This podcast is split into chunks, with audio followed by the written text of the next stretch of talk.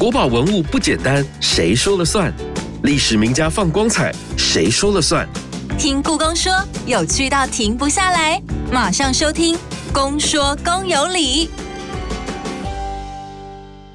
大家好，我是阿哲。台湾将要迈入超高龄社会，而随着高龄化，失智的问题也需要大家来重视。因为失智症是不可逆、无法治愈的。除了透过药物，那如何透过非药物治疗延缓病情恶化，就是我们现在非常关注的方向。为什么今天节目当中会谈到高龄化社会，提到失智问题呢？因为针对了高龄长者，故宫和台北荣总共同研发了一套金牌人生认知牌卡。今天的金金牌人生要来对超高龄社会超前部署。到底要如何透过这些牌卡来协助长辈们呢？我们今天邀请到两位来宾，一位是故宫行销业务处教育推广科黄秀玲助理研究员，秀玲你好，阿哲好，各位朋友大家好。另外一位则是台北荣民总医院失智治疗及研究中心资商心理师黄杰宁，杰宁你好，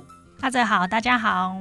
之前我们在介绍国宝动动操的时候，秀玲就有跟我们提过金牌人生牌卡。今天我们就要请两位来跟我们分享开发这一套牌卡的过程跟使用的方法。在这几年，故宫不只有院内的展览，还有非常多走出故宫、走向社区服务的推广活动。这次的金牌人生牌卡是由故宫跟荣总一起合作的，这是两个非常不同性质的单位。故宫是艺术方面，荣总是医疗方面。是不是可以跟我们来分享一下，为什么有这样的合作？是在什么情况之下发生的呢？呃，这个也是一个经验的合作，然后也是一个非常愉快的合作旅程哦。是。那先谈到我们自己博物馆的角色哦，博物馆是人类文化资产的研究、保存、展示还有推广的。这个任务哦，那它是对全民开放，然后服务全民的，也就是说，我们的文物是属于全民的。那可是，在这个大环境来讲呢，几年前我们也注意到，刚才阿哲讲的这个高龄化的趋势，就是两年后，二零二五年，台湾就会变成呃，迈入这个超高龄社会。是。到底什么是超高龄社会？也就是所有台湾的总人口会有百分之二十是六十五岁以上的长者。那这样的一个趋势呢？我们身为博物馆，我们所面临的，或是我们要服务的观众趋势，势必是会会随着人口的老化呢，越来越多是长者。那身为博物馆呃所肩负的这个社会责任呢，我们需要为多元性的观众来提出和规划他们适合他们属性的。这样的服务，那就我本身的业务，也就是故宫的乐龄推广哦，是。我们希望是不断的探索和拓展这个文物运用的多元可能性，对，而不是只是摆在故宫里故宫里面，然后网站上，好，当然网站上有很多多元的资源。嗯，之前跟阿哲也有谈过，还有跟各位呃朋友介绍过的故宫国宝动动操，我们是和职能治疗师团队合作为长者所设计的。除了健康和亚健康长者之外呢，我们也在思考如何更进一步来服务失智长者，也就是要以长者为中心，然后他们的需求为出发，让故宫文物作为辅助，成为治疗师能够帮助他们增能的这个工具。那这个部分，身为博物馆，我们要怎么做呢？就是需要借助医疗专业伙伴的加入。而台北荣民总医院呢，它是国家级的医院，所以我们在二零二一年就尝试和呃失智治疗及研究中心联络，然后提出说，哎，我们是不是可以共同来探讨故宫文物如何融入？咨商或是治疗的可能性。那当时杰宁心理师还有他的同事，就任职于那个高龄医学中心的许廷荣职能治疗师，还有他们的团队的成员都非常热心回应我们的邀请。那让我们非常惊讶也非常感动的是，他们对故宫文物非常有兴趣，而且竟然还对故宫文物有一定的了解。哇，为什么呢？为什么？杰尼要不要跟我们来聊聊当时你们第一次的接触？你有什么样的想法跟感受呢？呃，应该说当时的接触，其实也非常感谢故宫这么呃积极跟踊跃。和我们分享他们曾经办理过的课程啊、活动啊，或者是各式各样的美彩，或者是各式各样的艺术品。这样，那在我们团队里面，大家其实对于哎怎么跟故宫合作是没有到很具体，但是觉得是很有兴趣，因为故宫它所典藏的宝物们都也非常非常珍贵跟特别。那比较状况是因为我们在实际带领活动或者是办一些课程的时候，会发现说。没有好的美彩用品可以应用在我们带领的活动上，比如说像如果有一些生命故事的讨论的团体，那一般的长辈他们可能就是没有一个美彩，或者他们当时年代比较久远，他没有一个相片可以使用，所以我们希望说，那可不可以具体的找一些图片或图档？那刚好故宫也是非常呃有珍贵丰富的资源，可以提供这一块当做一个媒介，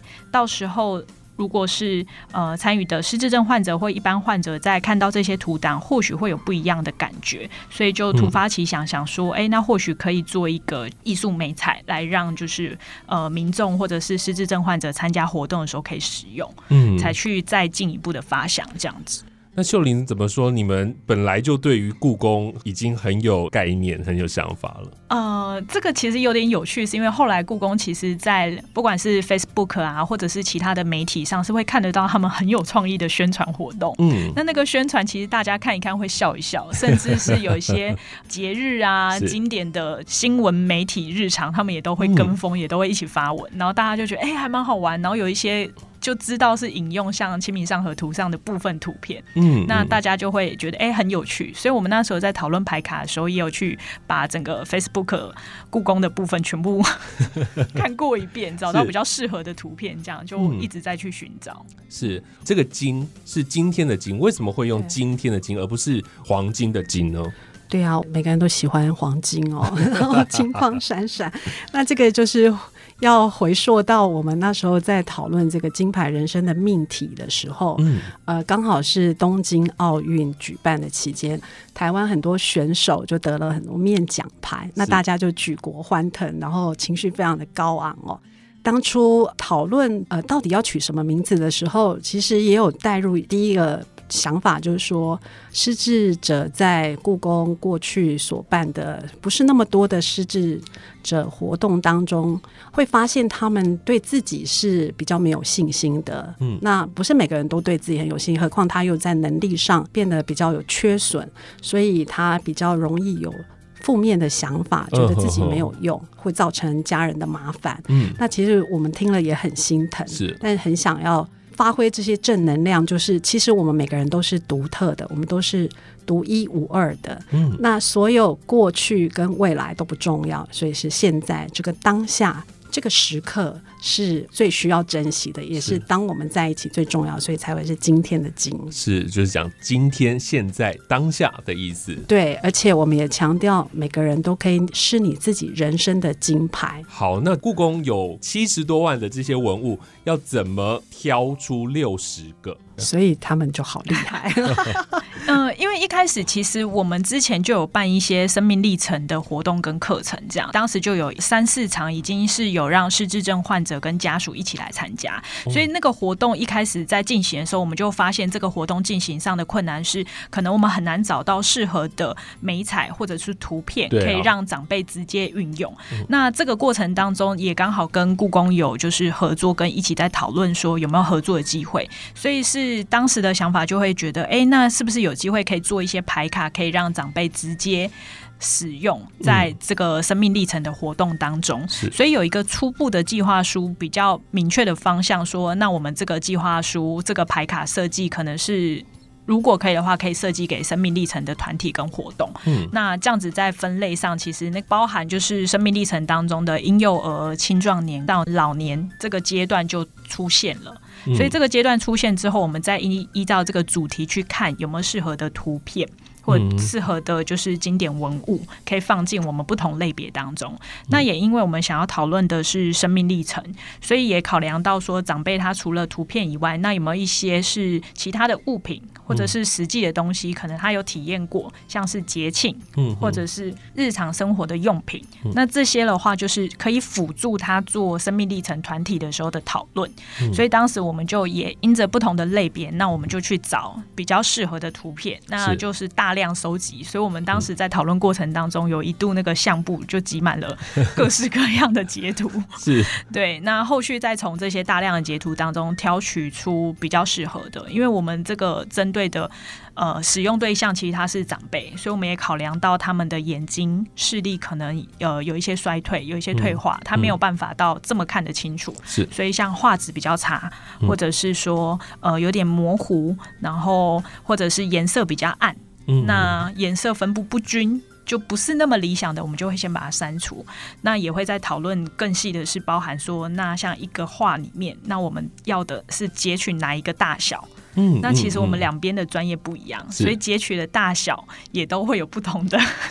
观点。可能看要截取大的还小的，然后甚至是哎旁边有另外一个动物，那要不要放进来？就是会有其他的交流，这样就觉得哎也蛮有趣，就不同的切入点。是故宫会不会有一些坚持，就是说要故宫比较有名的、大家比较知道的文物，一定要放在这六十张，像是翠玉白菜，像是呃《清明上河图》、肉形石等等。这些东西是不是一定要进来呢？其实倒还好，哎，应该反过来说，这些名品刚好就是能说这这么多的人生故事，也刚好就是符合。哎，那个荣总团队觉得很适合的来做生命历程故事的这个选件。那我想补充一下，就是当初我们双方在一起选件的时候，故宫这边团队有教育人员，然后还有我们非常资深的导览志工洪淑玲老师。的确，我们从教育推广的角度。去选的文物呢，跟荣总团队所选的真的是蛮不一样的。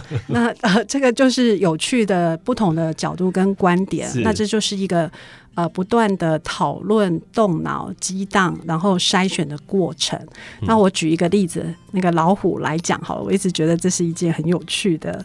呃，一个选件的例子，就是我们选了民国画家胡藻斌的《顾影自豪》嗯啊，这件作品当中的老虎呢，它是低着头在喝水，但是他的眼睛还是非常警觉的抬起，因为这不是一个传统的，或是大家对于老虎典型的一个印象，所以。我们就选了这一件，另外也选了其他像老虎在非常悠闲可爱啊，或是怀疑的这种表情。诶，不过呢，当我们提出来之后，诶，荣总团队比较喜欢的也是同样是胡藻斌他所画的这一件叫做威豪气象，然后他表现出的老虎是威风怒视的神态哦。嗯，那你看我们。双方所想到的、所要表达的情绪，在这个老虎身上就有不同的角度。是跨越合作难免有这样的状况。那最后谁来决定要使用什么样的文物呢？故宫的考量是故宫考量，我们想到的呃，应该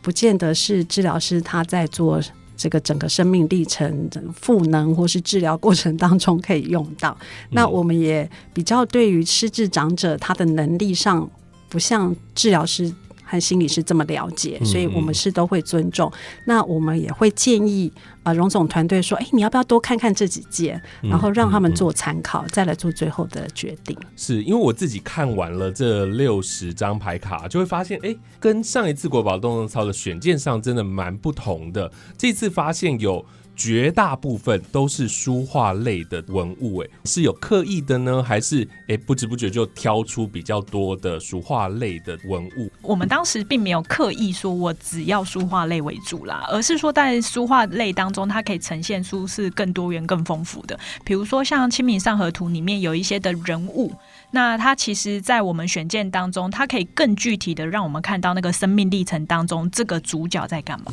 嗯，那这个人物他可能他有表情啊，他的动作啊，甚至他周遭的人，那这个是在图画内比较容易会看得出来，然后也可以让长辈进一步说故事的。嗯那如果说像是比较呃单纯的翠玉白菜，或者它是很单纯的一个经典文物的话，那可能放在那。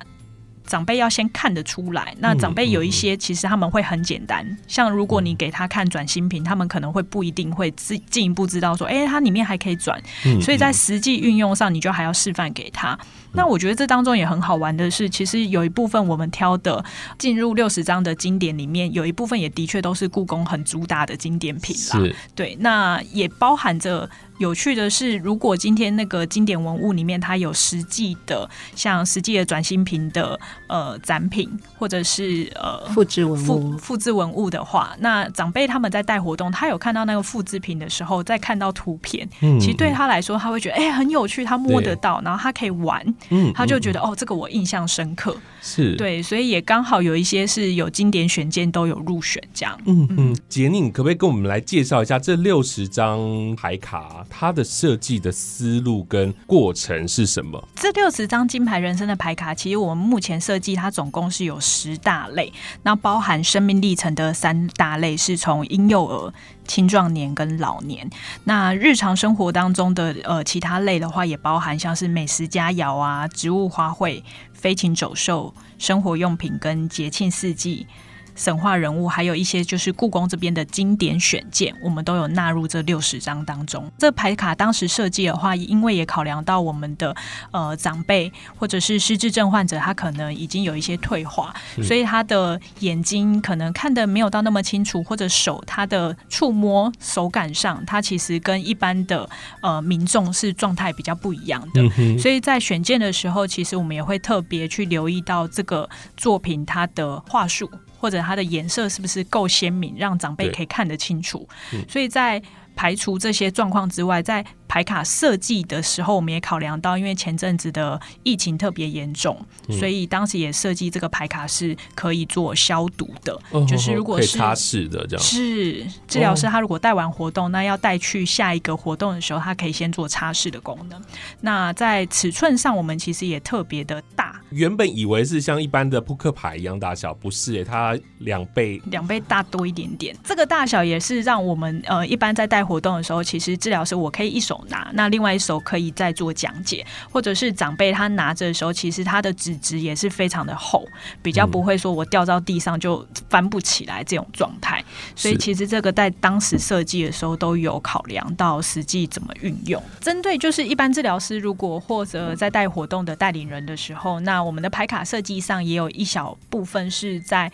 左下角，左下角有不同的色块。那我们希望这个色块不要影响到整体图片的。美观之外，这个色块可以帮助，就是治疗师在工作的时候，我可以快速找到我想要的那组系列那个类别。比如说，如果我们的美食佳肴是符合我这次带领活动的主题，那我可以透过色块快速的把这六个六张图卡美食佳肴直接拿出来，在带活动的当中，如果你要搜寻啊，或者是你要快速的翻阅，也会更方便这样子。牌卡是在刚刚有提到说，二零二一年开始提这个想法的，所以这一段时间已经有开始正式运用在失智长者的身上了吗？嗯。呃，因为从牌卡后来制作出来，然后到陆续文物手册跟指引手册陆续在制作过程当中，牌卡先出来的时候，我们其实就有开始在办一些活动，是使用这套牌卡。嗯那包含是用在失智症患者，或者是失智症患者加照顾者，那也有是一般民众跟轻度认知功能障碍的患者身上。嗯，对，那用的形式也还蛮广的，有些是小团体，那有些是单纯的就是一位照顾者跟他的。患者就这样，呃，一小组，那也有比较大场次一点，可能大概十多位的患者们，这个也都有。是，呃，杰林可不可以再跟我们说明比较清楚一点，实际怎么来使用牌卡的？呃，我自己带领的生命历程团体的话，是我会在呃每一次课程，我会有一个主轴，比如说这次的主轴我们是青壮年好了，那我可能就是青壮年的牌卡。会有六张，那搭配另外一个可能是植物花卉，那我就会先先邀请长辈说，哎，那这六张生命历程当中的青壮年阶段有没有哪一张你特别有感觉？嗯，那每位长辈就会自己挑嘛，那先给他们几分钟挑完之后，再引导他们去想说，哎，这个牌卡你最喜欢哪个角落？嗯，那长辈的答案就很不一样，甚至在选牌卡的时候，大家就会说，哎，你怎么选这张？这张我也要，或者是啊，这张我不喜欢，然后他们的分享就会慢。慢就会开始越聊越多，嗯，所以他们如果选完一张之后，请他们分享自己喜欢的角落啊，或者这个原因啊，或者他选这张牌卡里面是人物，他觉得很有趣、很可爱。嗯，那分享完之后，我们这边会再加一点点。故宫的文物手册的说明，嗯，也让长辈进一步知道说啊，这个牌卡背后的典故，画家为什么这样画，画家为什么这样子做，所以长辈也会觉得哦，我有学到故宫的文物的知识，嗯，所以的确在带活动当中，也有长辈跟我们说啊，他觉得这样很好，因为他这把年纪要再去故宫。看 七十万件经典文物，他觉得有困难。嗯，他觉得我们可以帮他挑选。那在这当中，他也不会有负担，他就选择哎部分他有兴趣的再进一步了解。是，所以这个在运用过程当中是用牌卡来让长辈进一步呃叙说他的生命故事，这样。可以做分享。过去我们聊了非常多元啊、创新的一些教育推广活动，服务不同的这些民众。那今天我们谈的是为失智家庭还有照护人员所设计的一套认知牌卡。不过呢，这个过程是不是都这么顺利呢？待会。我们就来聊聊，在这个设计的过程当中，还有运用的过程当中，是不是碰到一些状况跟挑战？接下来我们先进一段故宫四季热搜，来听听是热搜什么样的关键字。春，百花齐放，繁花似锦；夏，无患子树，绿叶盎然；秋，落雨松果，叮叮咚咚；冬，冷冽冬雨，群山缭绕。故宫胸中纳万物，琳琅满目山中藏。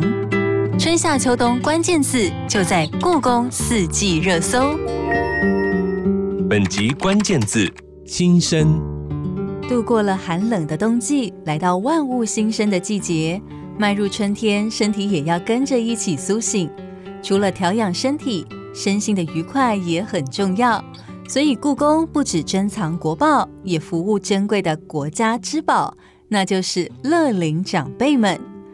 除了打造高龄友善的观展环境，故宫更透过系列课程与活动，提供长者亲近故宫的机会，融合故宫经典文物设计的国宝动动操，让长辈们的乐龄生活也能够青春充实，像春天一般绽放美丽的人生。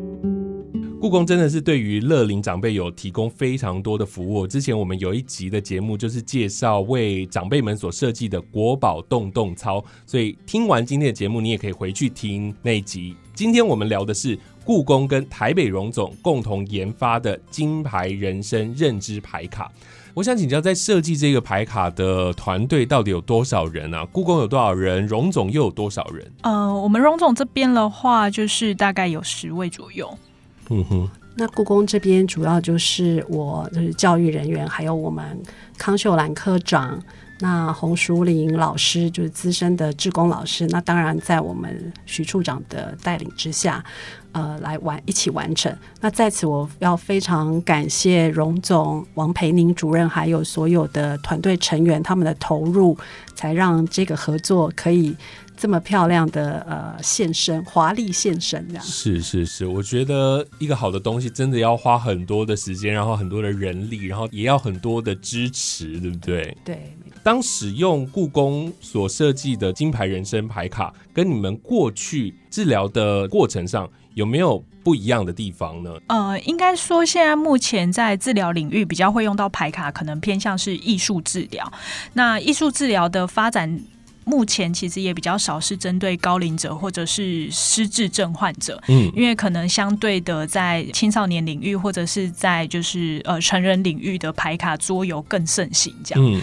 所以有时候治疗师在工作的时候，你要找到适合的牌卡其实是有困难度的。那再加上有时候目前设计的牌卡，其实像前一阵子疫情影响，有些牌卡它没有办法消毒，你一消毒那个画质啊或者那个牌子就会皱掉，就有这个困难，所以我们当当时在第一线工作的时候，就有考量到说，那有没有办法是针对高龄者，有一个是专属他们？那因为我服务的又是失智症患者，所以连带的就会希望这个牌卡可以更进入到是失智症患者也可以使用的牌卡。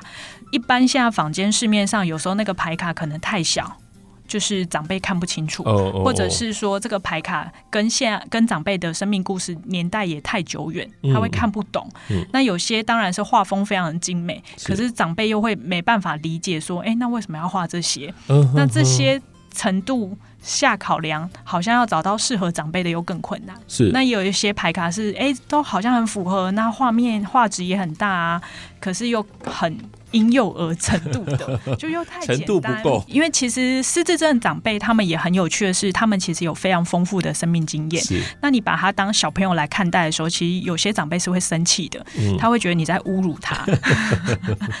对，那有没有办法找到一些牌卡是他有感觉，然后他可以分享他的生命故事，但他又不会太排斥？嗯所以像这套牌卡，我们有几个参与的失智症长辈，他就非常喜欢。嗯那他本身可能他自己的呃，像我们有艺术老师，嗯那他对这套牌卡，他就会觉得哦，这个我很喜欢，我想买来送人。是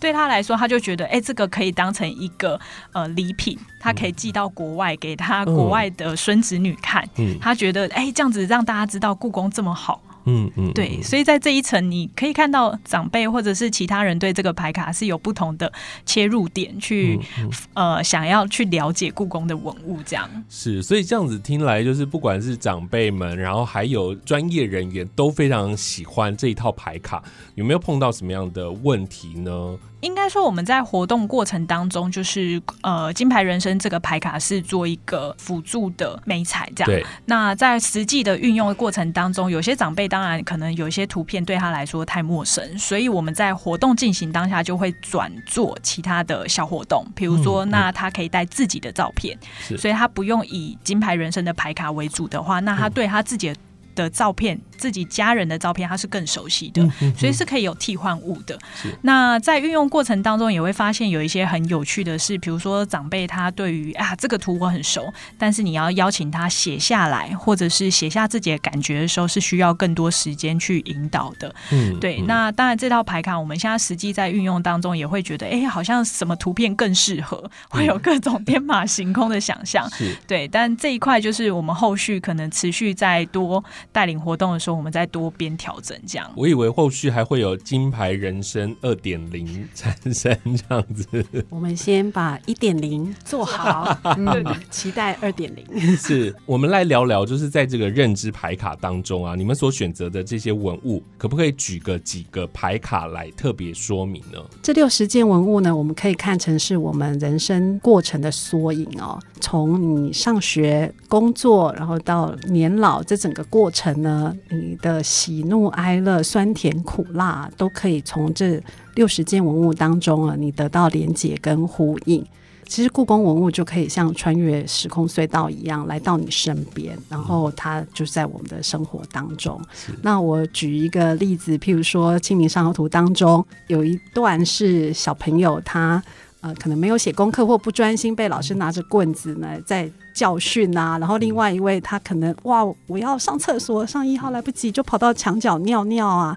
那还有就是在市场当中，大家在哎。非常热闹的交易呀、讨价还价啊，那你也可能在买菜啊，那买菜的时候就会想到翠玉白菜或者是肉形石是你餐桌上的首选呐、那还有当你进入职场之后，你的应酬啊，就是你去餐馆、酒馆啊，大喝一顿之后喝嗨了，那忍不住就必须。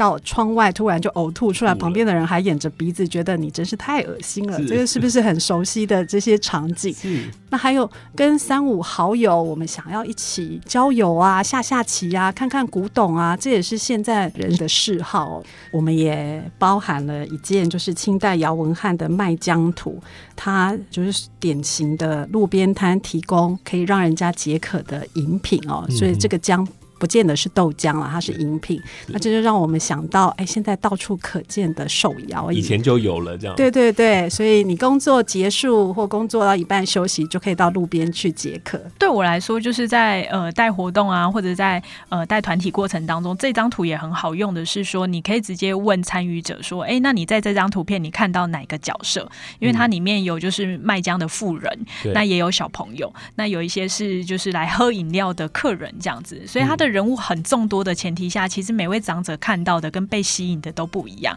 那他可能有些长辈就会唤起他之前可能年轻贩售的经验，或者他当商人他的经验是什么，所以连带的那个可以分享出来的东西也非常的多。像我们有里面有一个是呃老年的阶段，老年阶段的话，里面像有挚爱图，那对于长辈来说，他看到这个图，他会联想到说，哦，对我去医院看诊的时候，我也有这样的经验，那我可能被针灸啊，或者医生帮我打针啊，我的感觉是什么？这也是透过牌卡做美彩的一个优势。就长辈看到这张图，他可以把自己带入到图片里面的任何的角色，嗯，所以也有可能长辈联想到的是，我曾经陪我的孙子去，嗯，或者是说啊，那个我媳妇陪我看医生之类这种，他可以把他自己带入到图片当中的任何角色。那希望透过让他去多说一点他的生命故事，或许他的心情、他的情绪比较好转之外，连带的照顾者他在这当中也可以更认识这个长辈。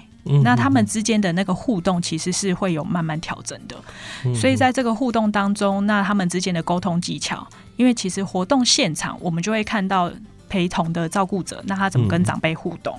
那这时候我们也会跟他分享一些可能哎平常。跟长辈互动的注意事项，所以连带的，其实那个小团体在进行当中，但有很多细节是还是在现场彼此会相互交流的。是这些呢，都是文物在呼唤着我们，然后我们的生命当中，其实就因为这些情感，也让呃人与人之间。的对话，还有人跟文物，还有最重要是你跟自己更认识。是在节目的最后，我想请教秀玲哦，就是金牌人生认知牌卡，它目前只有在台北荣总使用嘛？那后续会有什么样发展的计划或方向呢？目前是现在荣总以荣总为主体来使用，也一方面是因为这是荣总团队所开发的，那我们希望能够扩大推广，也就是让更多的治疗师。还有第一线助人工作者都可以来使用。那这要怎么来参加呢？就是我们希望借由。办理培训工作坊，就是专业治疗师的培训工作坊，希望能够循序渐进。那接下来如果也能够邀请啊家庭照顾者，一般对这样有兴趣的民众，我们也可以办理工作坊。那因为这毕竟不是一套就是一般的桌游，对，而是需要技巧的带领。的确，呃，有长者说哦，他觉得很漂亮，他想要送给别人。可事实上，你拿到这个牌卡的时候。你看到了这个故宫文物，可是你可能不知道怎么使用，你可能只能欣赏。所以，呃，故宫也很贴心的，为了要消除这个治疗师们在使用时觉得故宫文物的认识是有困难度的而产生的障碍，所以我们也特别制作了金牌人生文物手册。是，那把这六十件文物用深入浅出，然后非常有趣的小故事，然后。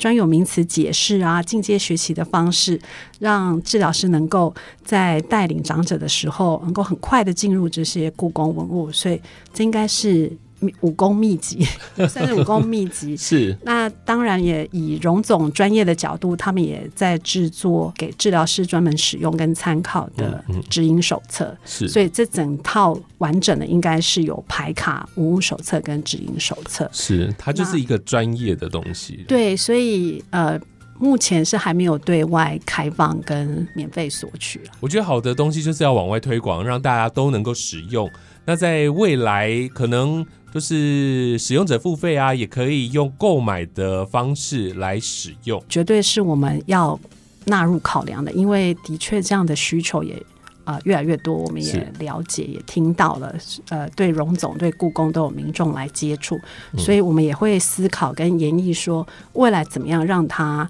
呃，可能在什么样的形式，再让更多民众是可以取得。这就是。呃，请给我们一点时间，让我们来演绎。对，是我我很怕，我听完这个 p o c k e t 很多人就在敲碗，说什么时候，什么时候这样子。好，今天真的非常谢谢两位老师的分享。就像我们开场所提到的，台湾即将要迈入超高龄化社会，相关的应运措施真的迫在眉睫。故宫跟台北荣总共同打造的金牌人生牌卡，将文物的寓意融入到失智照护，来帮助失智症患者。或者是轻度认知功能障碍的人，希望他们能够延缓病情的恶化。当然，也希望这套牌卡能够更广泛的使用在治疗上，协助失智家庭也成为医护人员和照护人员的利器。再次的感谢两位来宾带来这么精彩的分享，谢谢，谢谢大家。越听越上瘾，就是爱听公说公有理。